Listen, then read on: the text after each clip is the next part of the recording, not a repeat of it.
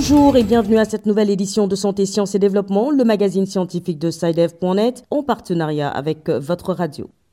Au micro, Sylvia Coussan.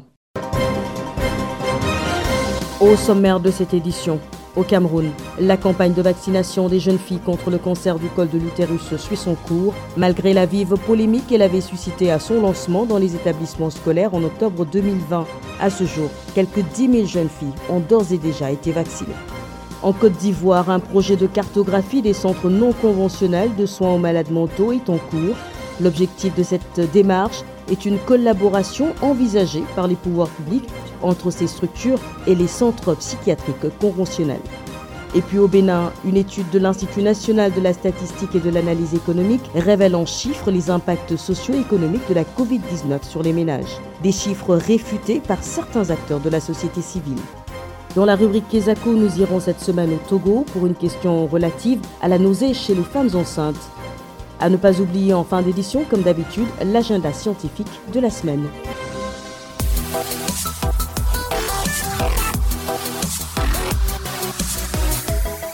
La vaccination gratuite contre le cancer du col de l'utérus chez les jeunes filles âgées de 9 ans au Cameroun se poursuit, malgré la vive polémique qui avait éclaté après l'annonce d'une campagne de vaccination dans les établissements scolaires du pays. Le vaccin contre le HPV, le papillomavirus humain, a été introduit au mois d'octobre 2020 dans le programme élargi de vaccination. Et selon les responsables du programme, plus de 10 000 jeunes filles ont déjà été vaccinées. Les précisions à Yaoundé de Béatrice Cazé. Au 13 janvier 2021, ce sont 12 520 jeunes filles qui ont déjà reçu des doses de garde d'asile, le vaccin choisi par le Cameroun pour lutter contre le cancer du col de l'utérus.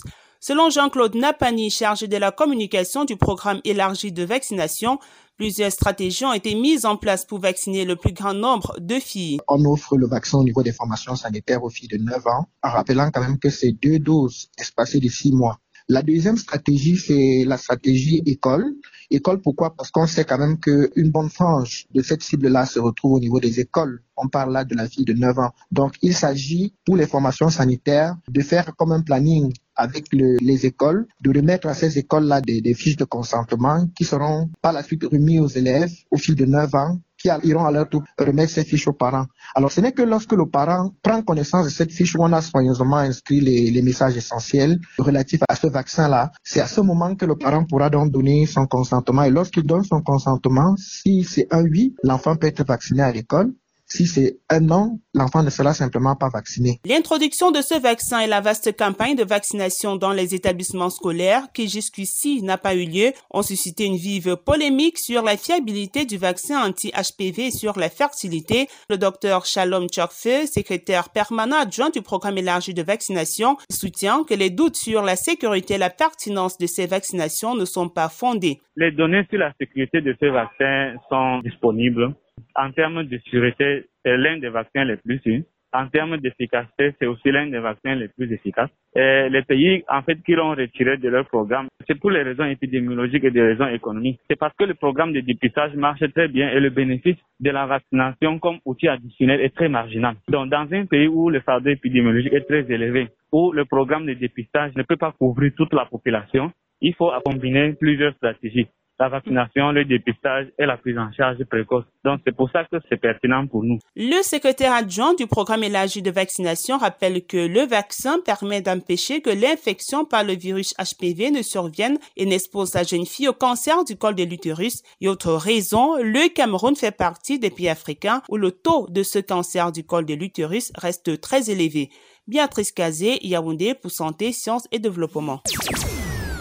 En Côte d'Ivoire, les pouvoirs publics envisagent une collaboration entre les centres de soins psychiatriques de la médecine conventionnelle et ceux de la médecine traditionnelle. Pour cela, un projet de cartographie de ces centres de santé mentale non conventionnels est en cours. Pour en savoir plus, Mamadou Traoré, notre correspondant à Abidjan, s'est entretenu avec le psychiatre Médard Kouasséman, coordonnateur du dit projet. Bonjour, professeur Kouasséman Médard. Vous êtes médecin psychiatre et directeur de l'hôpital psychiatrique de Boaké au centre de la Côte d'Ivoire. Vous êtes également enseignant-chercheur à l'université Alassane Ouattara de Boaké et coordonnateur de l'étude de cartographie des structures de santé mentale non conventionnelles. Pourquoi a-t-on jugé important de répertorier ces structures de santé mentale non conventionnelles? On sait que dans notre système de santé, les guérisseurs traditionnels, les guérisseurs religieux ont une place importante en Afrique. Mais ce qu'on ne savait pas, on ne savait pas combien en Côte d'Ivoire s'occupaient des problèmes de santé mentale, des problèmes d'épilepsie. Donc il fallait faire une étude en s'appuyant sur des étudiants, en formant ces étudiants pour aller dans des villages, pour aller dans des villes, pour recenser les acteurs, pour recenser les structures, pour savoir comment c'est organisé. Est-ce qu'il y a plus de structures dans les villages qu'en ville?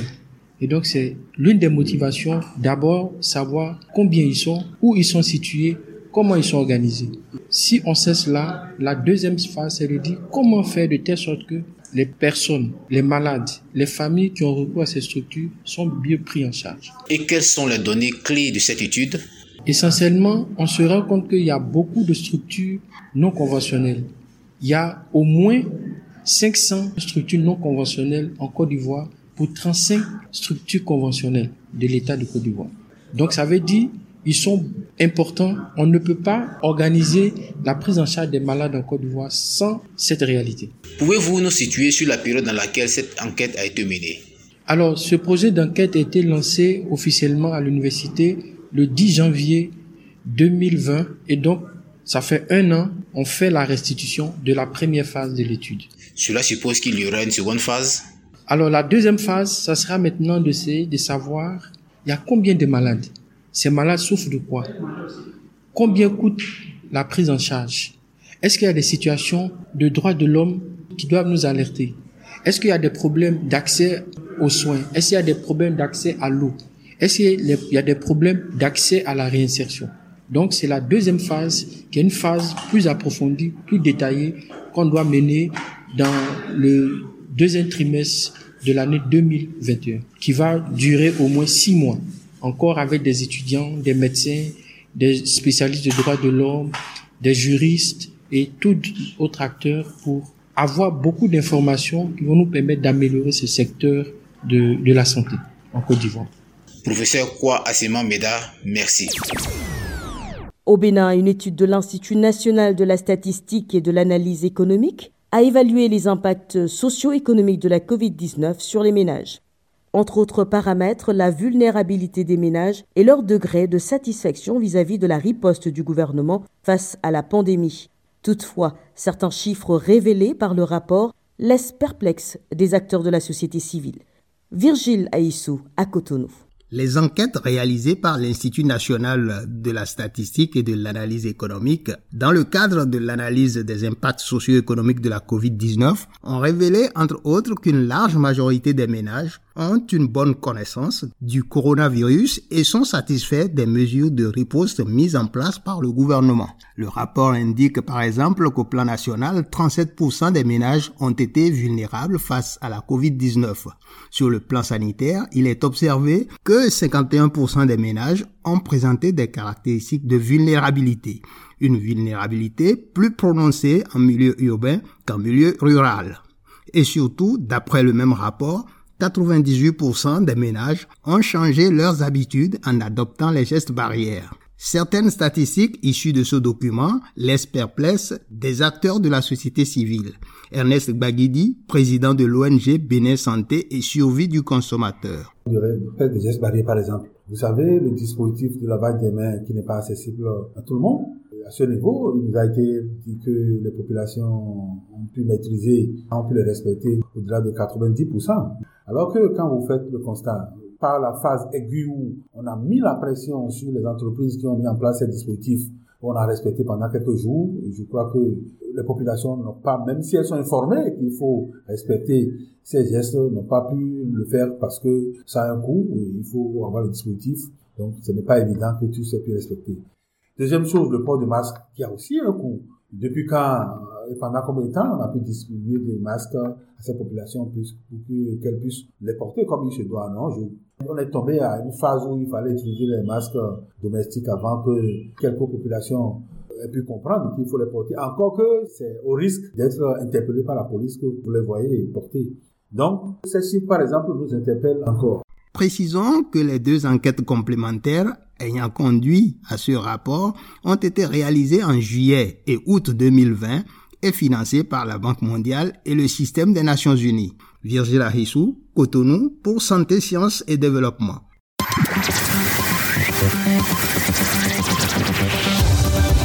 Quesaco, qu'est-ce que c'est? Vos questions à la rédaction, les réponses de nos experts. La question de cette semaine nous vient du Togo. Notre auditrice voudrait comprendre la nausée chez les femmes enceintes. Nous l'écoutons. Bonjour Saïdev, je m'appelle Akwa, je vous appelle de Lomé. Ma question porte sur la grossesse et plus précisément les nausées durant cette période. Quelle explication ont trouvé les scientifiques à cette gêne, cette envie de vomir souvent matinale éprouvée par les femmes enceintes Merci. Cap sur Lomé pour retrouver notre correspondant Antoine Afanou. Bonjour Antoine. Bonjour Sylvie. Pour répondre à la préoccupation de l'auditrice, vous partez d'un constat universel. Oui, les recherches montrent que jusqu'à 85% des femmes enceintes expriment un écœurement pour au moins un produit pendant leur grossesse et on sait qu'une femme sur deux est sujette aux nausées dès son premier mois de grossesse jusqu'à la fin du quatrième mois. Certaines femmes vont jusqu'à des vomissements et ce n'est pas toujours sans conséquences. Et qu'est-ce qui provoque ces nausées, Antoine? Nous avons posé la question au docteur Elom Adjodo et les médecins-chefs au centre de santé de Baguida à Lomé.